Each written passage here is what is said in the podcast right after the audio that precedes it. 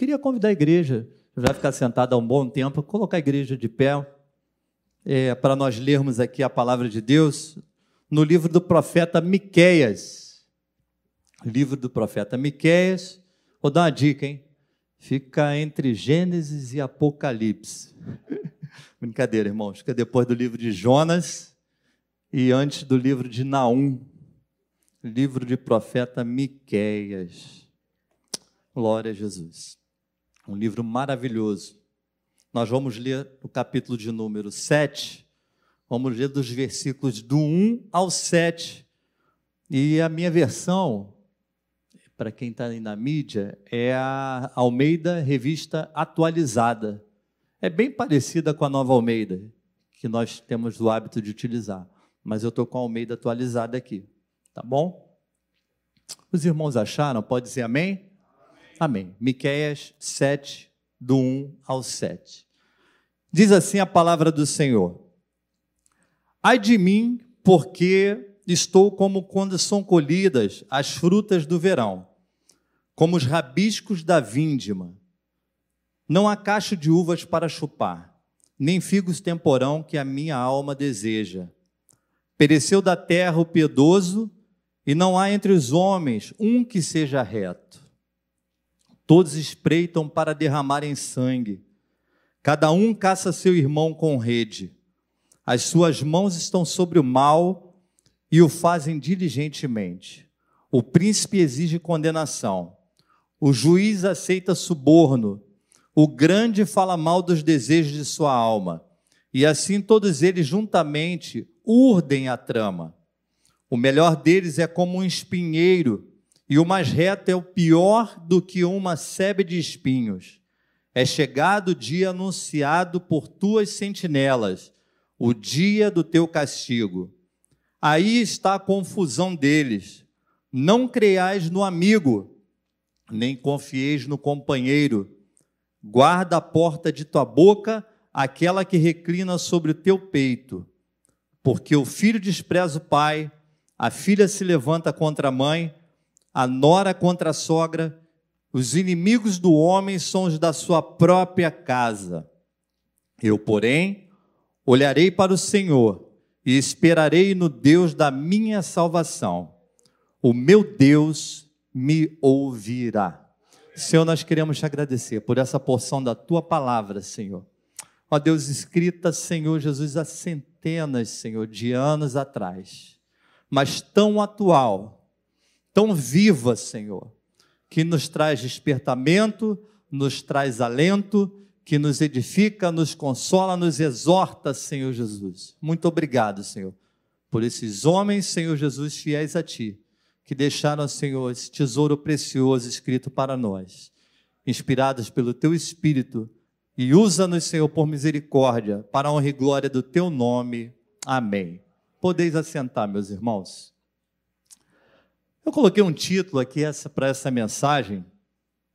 Coloquei o seguinte título: A conduta do cristão em uma sociedade degenerada.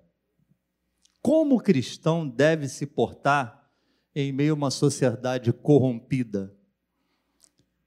O livro de Miqueias tem sete capítulos. E eu até pediria a você que deixasse a sua Bíblia aberta ou o seu aplicativo, caso você esteja celular, pode começar ali, deixar aberta ali a partir do livro primeiro e vai acompanhando o que a gente vai dizer aqui nessa noite, como crente de Bereia, né, fazendo a conferência, os bereanos ali fazendo a conferência. Eu queria introduzir, irmãos, essa mensagem fazendo um pequeno histórico de como estava a situação de Israel quando Miqueias profetizou. E quem era Miqueias?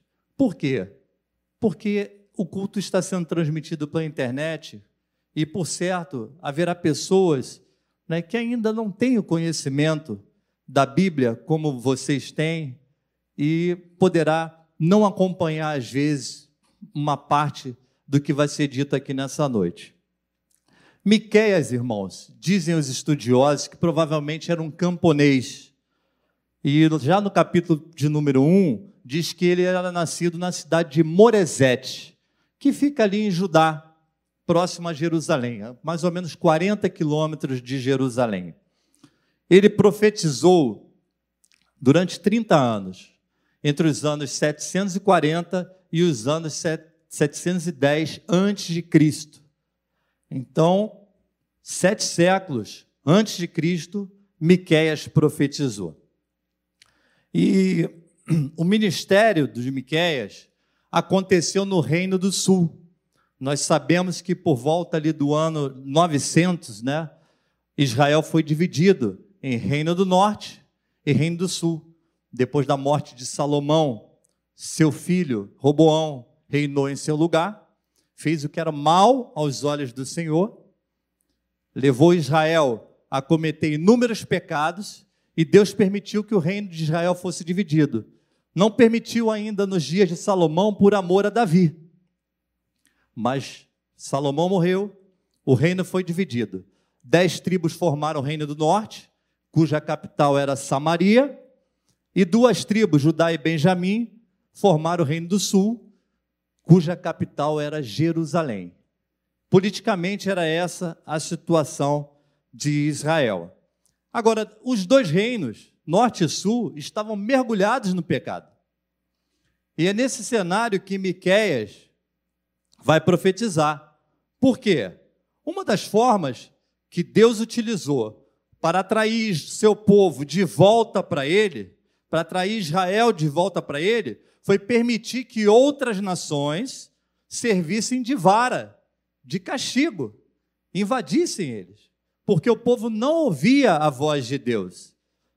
Quando nós lemos os profetas, tanto os doze profetas menores quanto os quatro profetas maiores, vocês observem que a tônica do livro é essa: é Deus levantando um profeta para dizer que o juízo estava próximo, que eles seriam levados cativos, como aconteceu com o Reino do Norte, em 722 a.C., e com o Reino do Sul, né? a última leva, a terceira leva, ali por volta do ano 586 a.C.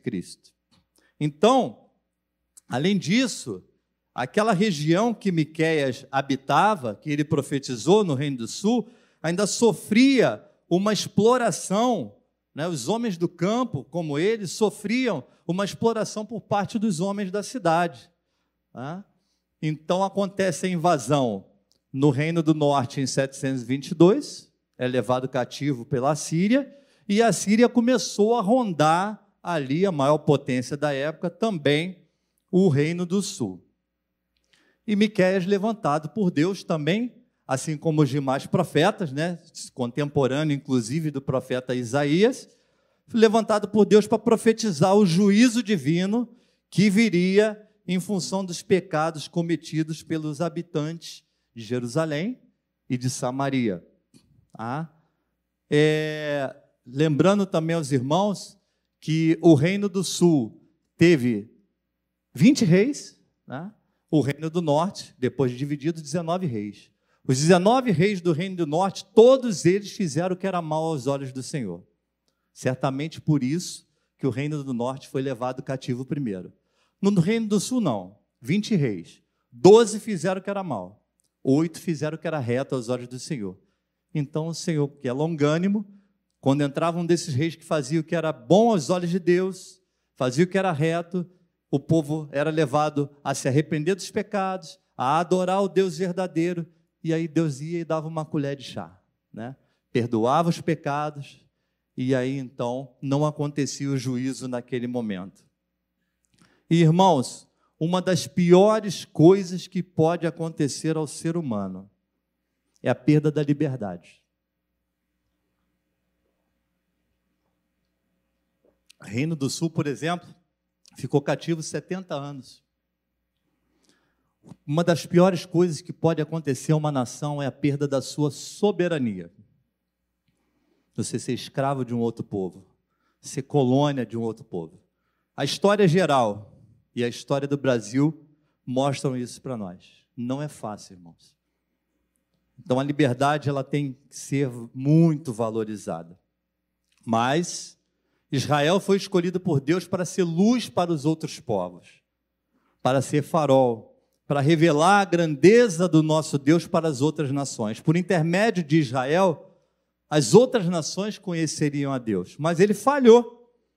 Ele falhou no propósito, na aliança e no pacto que ele fez com Deus.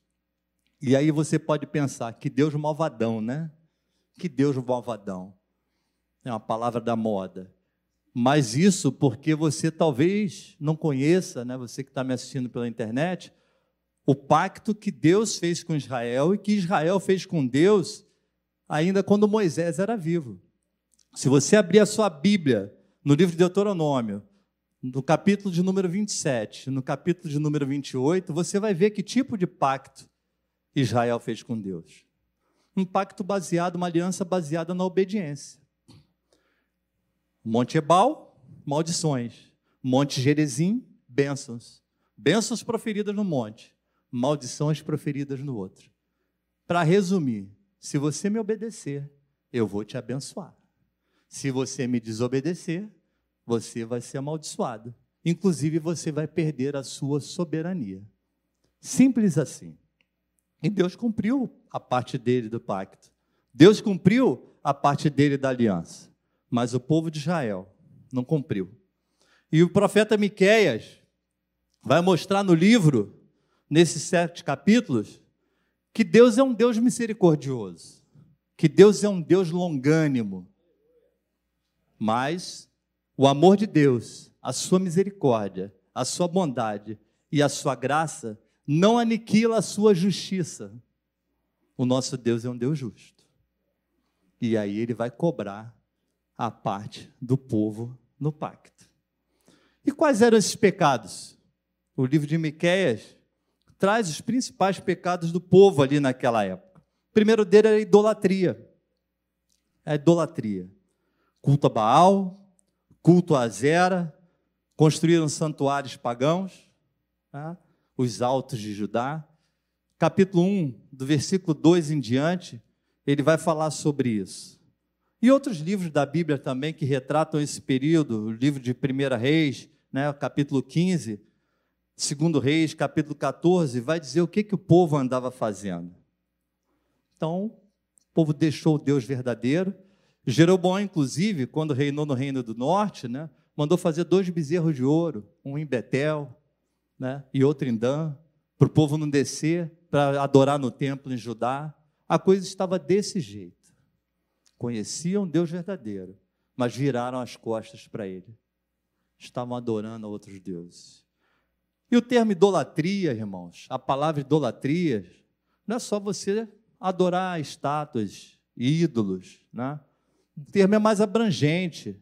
É, idolatria é um amor excessivo, é um apego exagerado, é uma veneração, um zelo excessivo por alguém ou por um outro objeto. E o povo incorreu nesse erro. E nós? Né? Será que nós temos adorado exclusivamente ao nosso Deus ou tem alguma coisa tomando o lugar dele? Deus tem tomado o primeiro lugar realmente em nossas vidas? Temos dedicado tempo de qualidade? Temos prestado um culto a Deus com reverência, com exclusividade? Ou temos incorrido, às vezes, nos mesmos pecados do povo de Israel? Minha intenção, irmãos, não é exortar a igreja, a igreja é muito bem doutrinada, temos aqui um alimento extremamente sólido. Não somos de uma igreja que pega a Bíblia parcialmente. A Bíblia aqui é pregada pelos pastores de Gênesis e Apocalipse. Mas Miqueias traz essa advertência ao povo. Miqueias estava tentando despertar o povo e dizendo: "Olha, o cativeiro vai chegar. O juízo de Deus está perto. Não permitamos, irmãos, que nada tome o lugar de Deus nas nossas vidas. Amém? Buscai primeiro o reino de Deus. E as demais coisas nos serão acrescentadas. Priorizemos, irmãos, priorizemos o nosso Deus. Segundo pecado que Miqueias vai mostrar que eles incorriam naquele dia era injustiça social ou, em outras palavras, exploração dos pobres. Quando nós olhamos a lei mosaica, quando nós olhamos o livro de Deuteronômio, o livro de Êxodo, nós vemos toda uma preocupação da parte de Deus para com os pobres, para com os órfãos, para com as viúvas, né, para com o estrangeiro, para com os escravos, para com os assalariados. Nosso Deus sempre teve uma preocupação muito grande com o menos favorecido. E eles estavam explorando, irmãos tinha uma elite, diz Miquéias, né, no capítulo 2, no versículo 1 e 2, e no capítulo 3, no versículo 9 e 10, tinha uma elite que maquinava o mal de dia e de noite. Era uma elite violenta, cobiçosa, tomava as propriedades dos camponeses, maltratavam as famílias, e Miquéias fala que eles pervertiam o que era reto. Então, primeiro pecado, idolatria. Segundo, injustiça social. Terceiro pecado, os monarcas desobedeciam a Deus. Já falei aqui com vocês, os 20 reis do Reino do Norte viraram as costas para Deus. Doze, os 19 do Reino do Norte, 12 dos 20 do Reino do Sul, né, também desobedeceram a Deus, se tornaram ímpios. Então, a liderança política, os príncipes, eram os primeiros a desobedecer a Deus e levando o povo a se tornar inimigo de Deus. Capítulo 2, versículo 8, ele vai falar sobre isso. E ele adverte que aqueles que cumprem a palavra de Deus e obedecem os seus mandamentos são amigos de Deus. E o juízo não atinge. Mas os reis desobedeciam a Deus. Outro pecado elencado por Miqueias, os sacerdotes ensinavam por interesse e os profetas profetizavam por dinheiro, falsificando a mensagem do Senhor. Isso está nos capítulos 3, versículo 11, capítulo 3, versículos de 5 a 8. Então, se um justo né, buscasse auxílio junto aos sacerdotes, Reginaldo, só mediante pagamento, dinheiro. Se recorressem aos profetas, os profetas só profetizavam mediante dinheiro. Ou seja, os líderes religiosos também eram os responsáveis pela decadência espiritual e moral daquele povo. Estavam todos corrompidos. E ainda diziam mais, ainda diziam mais, que Deus tinha um compromisso incondicional de livrá-los do cativeiro quando os profetas profetizavam sobre o cativeiro, eles diziam: não, nós somos o povo eleito, raça escolhida, separados por Deus, nada disso vai nos acontecer. De forma semelhante acontece em alguns lugares no dia de hoje. Né? Falsos líderes que pregam com segundas intenções. Né? Estão preocupados com a gordura, com a lã das ovelhas. Né? Prega um evangelho que tolera tudo, compreende, permite o pecado. Um evangelho que se adapta aos novos tempos, que reinterpreta as escrituras segundo a vontade pecaminosa dos homens. Um evangelho que não faz mal, onde tudo se permite e onde tudo é relativo. Muita gente, irmãos, nos últimos dias que antecedem a volta de Jesus, ensinando coisas contrárias à Bíblia Sagrada. Muita gente colocando em xeque, colocando em dúvida a atualidade das Escrituras. Distorcem o texto sagrado, adaptam a Bíblia de acordo com a sua maneira pecaminosa de viver.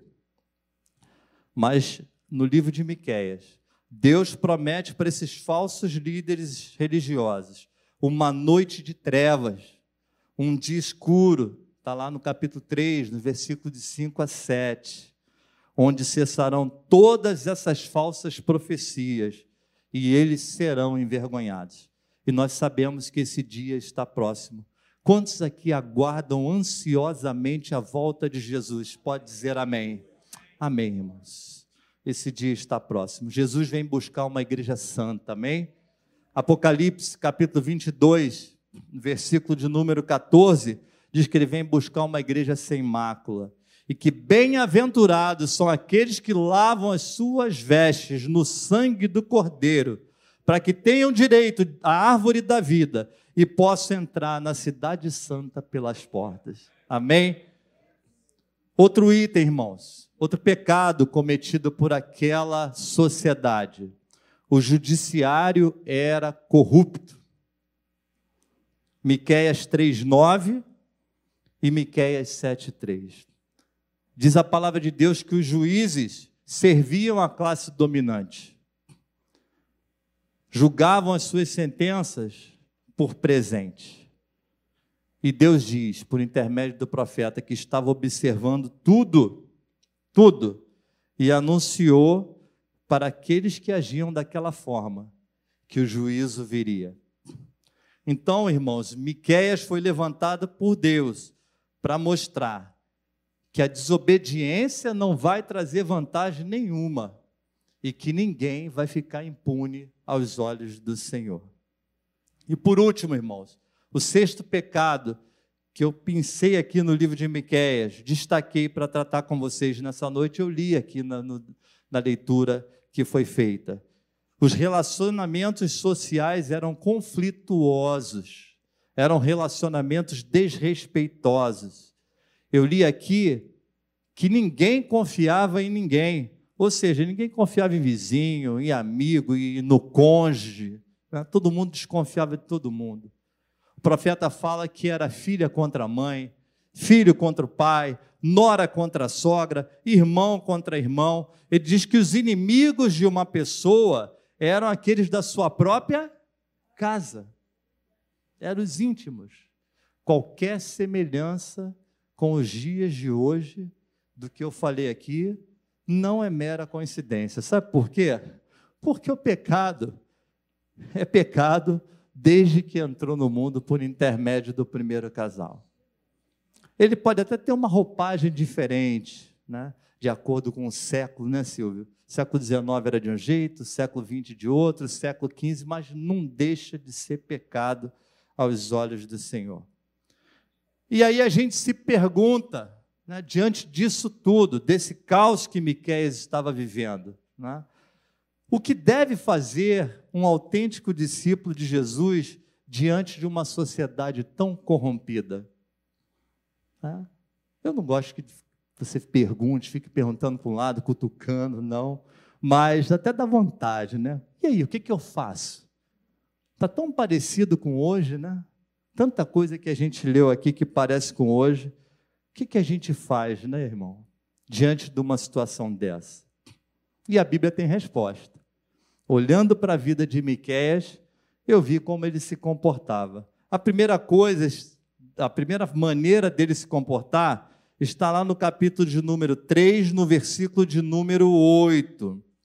Miquéias, no meio daquele caos, ele diz assim: o texto já está na tela, muito bem. Tá? Eu, porém, sou cheio do Espírito do Senhor. Estou cheio do Espírito do Senhor. Em outras versões, eu estou cheio do poder de Deus. Né? Cheio de juízo. Em outra versão, na linguagem de hoje, cheio de amor pela justiça. E estou cheio de ânimo, ou seja, cheio de coragem. Para quê? para anunciar as transgressões e os pecados de Israel. Então, aqui está a primeira chave. Tá? Aqui está a primeira maneira de como nós devemos proceder no meio de uma sociedade corrompida. Enchei-vos do Espírito Santo de Deus. Temos que estar cheios do Espírito Santo de Deus. Amém? Para quê? para anunciar os pecados, para anunciar as maldades de Israel.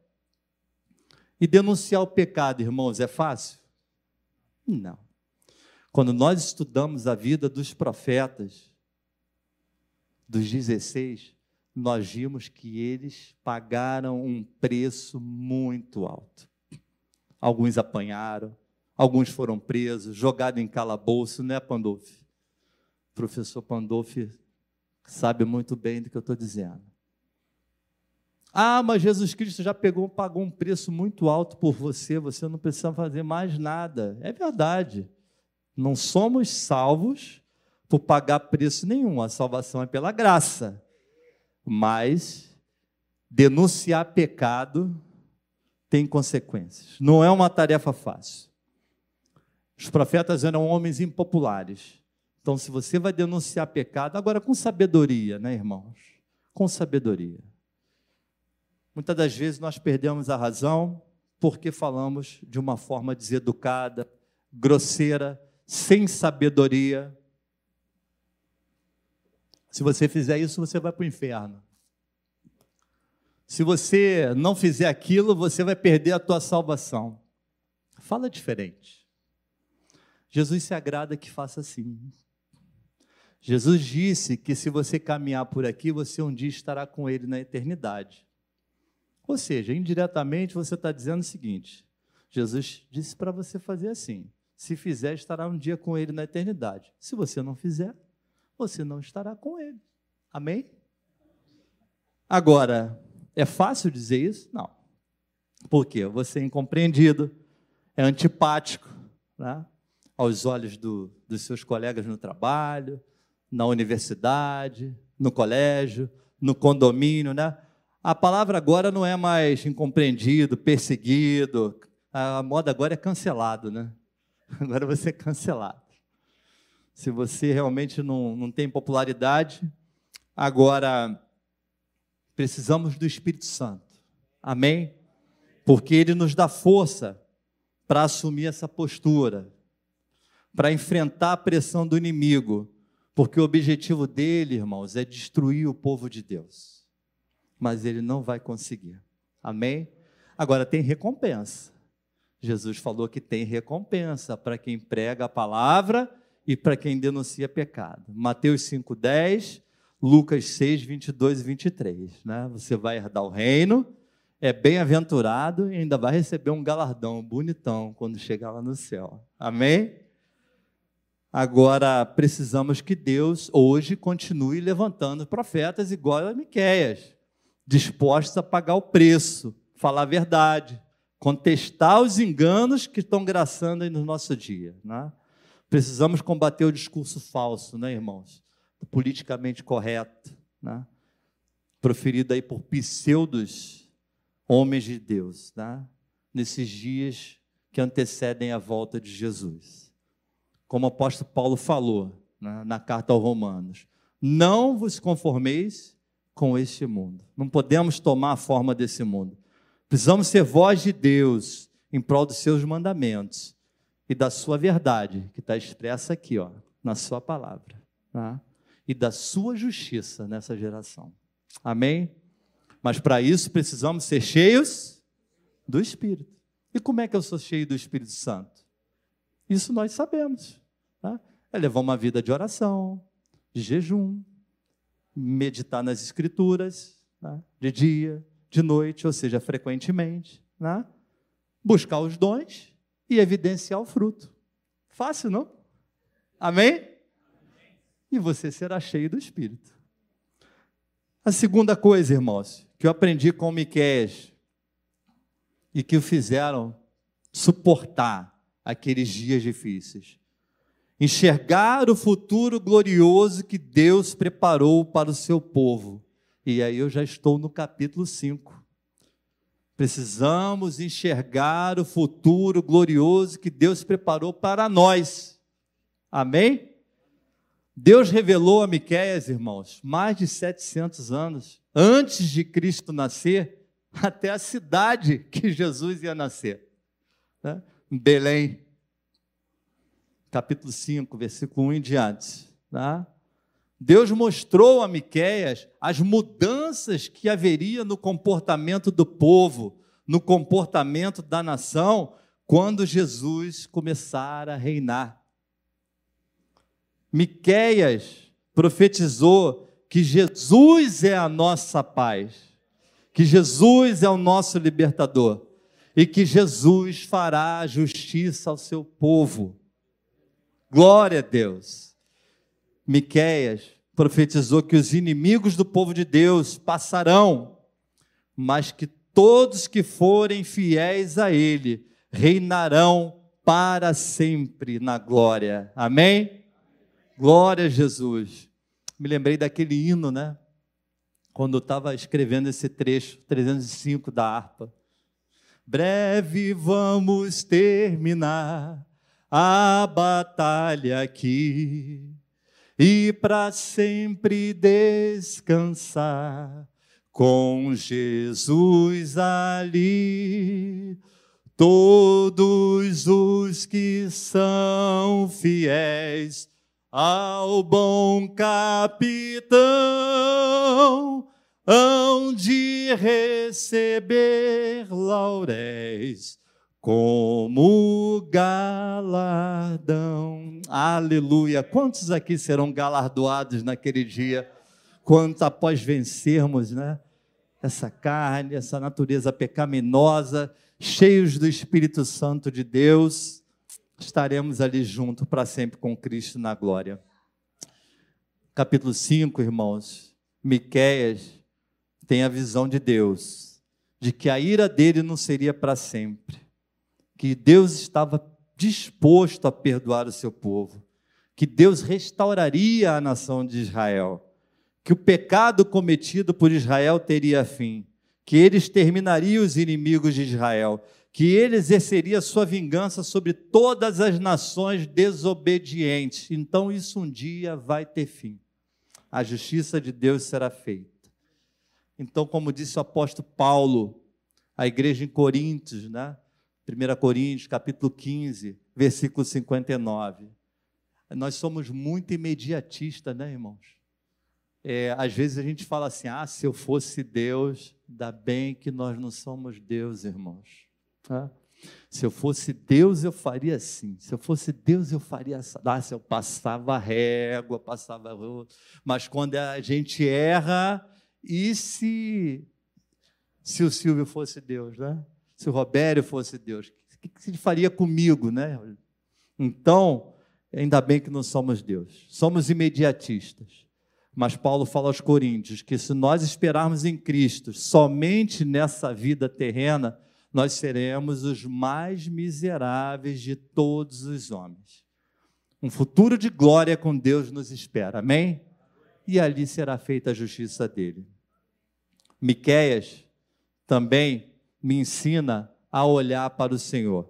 E aí eu peço você para colocar na tela, por favor, Miqueias 7,7, onde ele diz assim: é, Eu, porém, olharei para o Senhor, esperarei no Deus da minha salvação, o meu Deus me ouvirá. Glória a Jesus. Miqueias sabia que a salvação dele não vinha de homem nenhum. Tem muita gente frustrada porque está depositando esperança, né? apostando as fichas, como diz aí na gíria, né? em homens.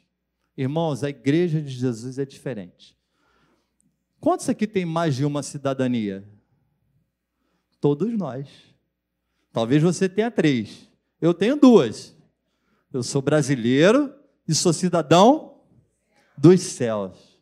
Talvez você tenha portuguesa, italiana, tenha outra também. Não perdemos, não podemos perder esse foco. Ele diz que olhará, olharei para o Senhor. E o salmista, irmãos, no Salmo 121 diz: Elevo meus olhos para os montes. Né? De onde me virá o socorro? O meu socorro vem de quem? Do Senhor. O meu socorro não vem de príncipe, não vem de rei, não vem de presidente da república, não vem de governador, não vem de prefeito. Nós também somos cidadãos dos céus. E aí eu vou fazer uso da minha cidadania celestial. Amém?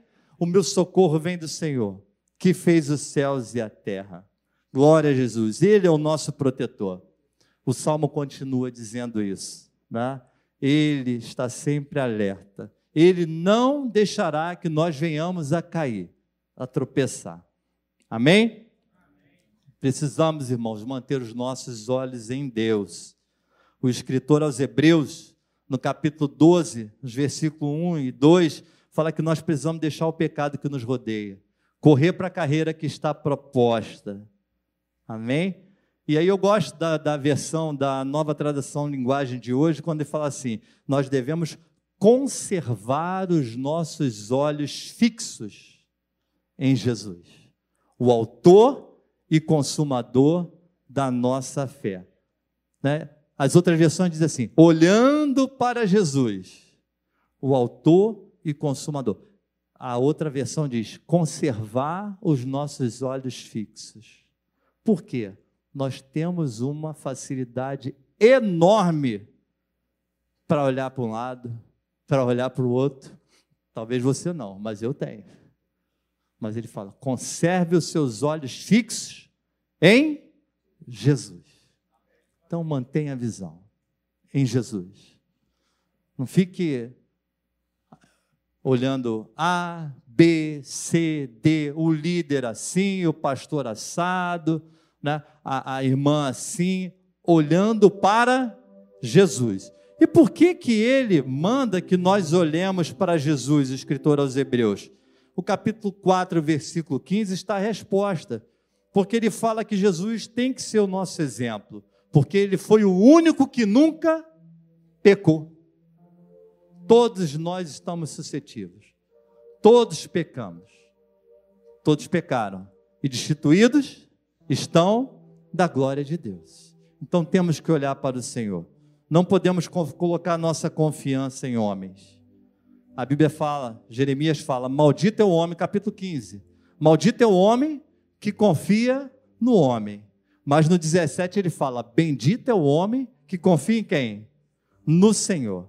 O salmista no Salmo 118, 8 fala: É melhor confiar no Senhor. Então confiemos em Deus.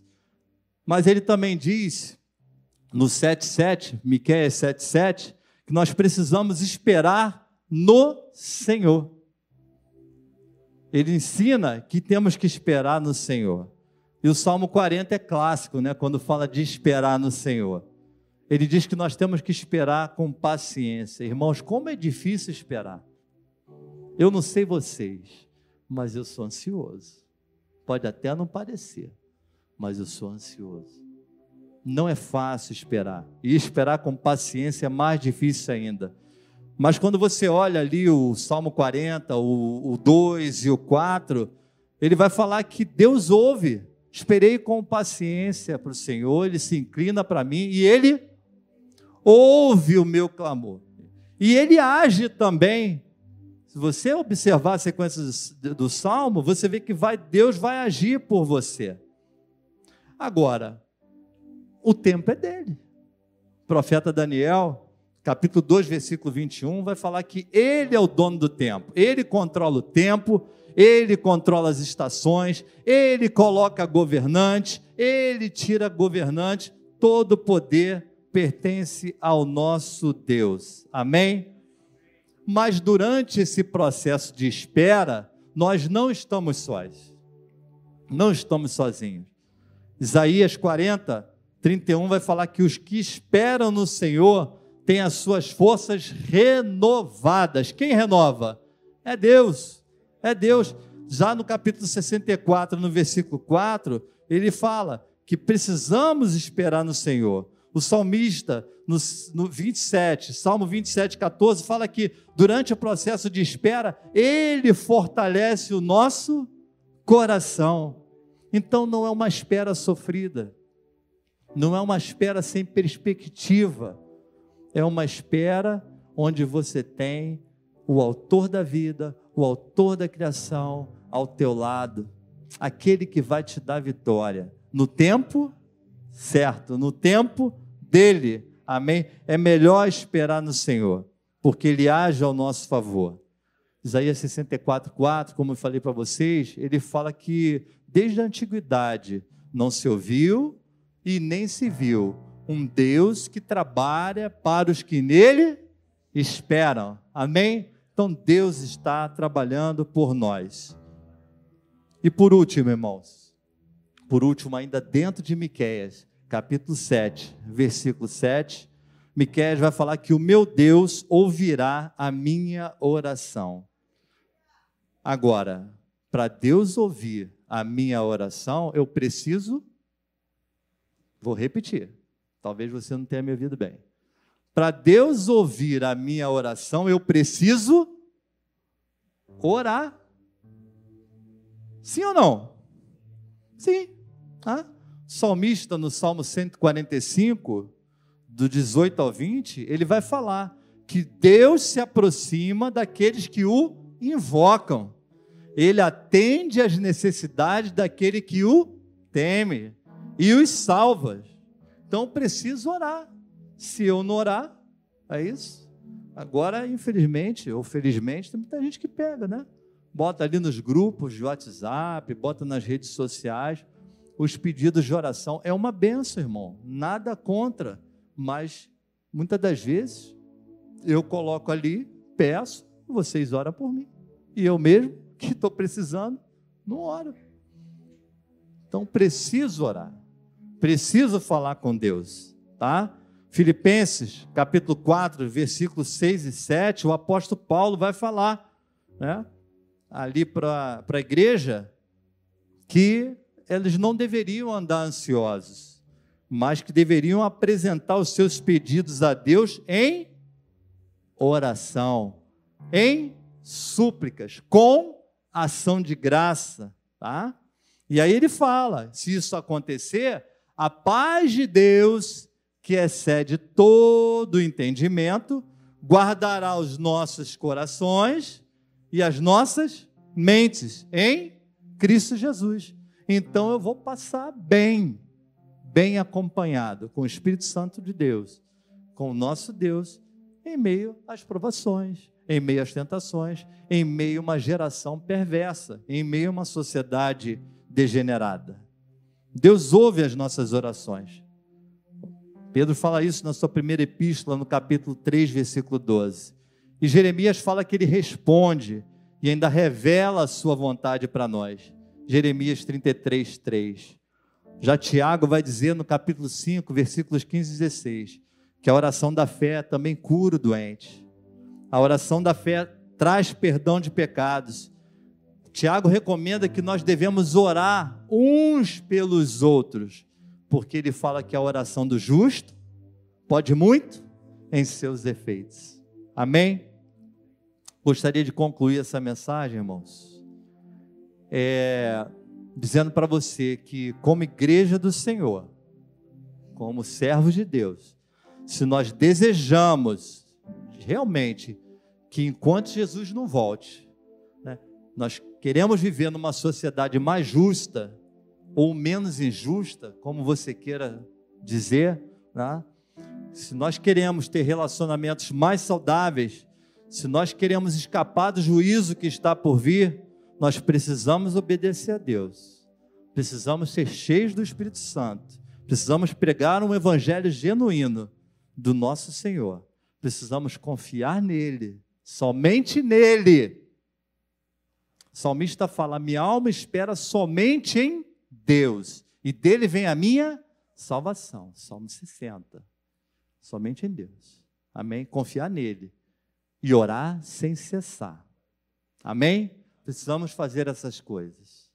E eu fecho com o Salmo 33, 12, onde diz assim: Feliz é a nação cujo Deus é o Senhor. Amém?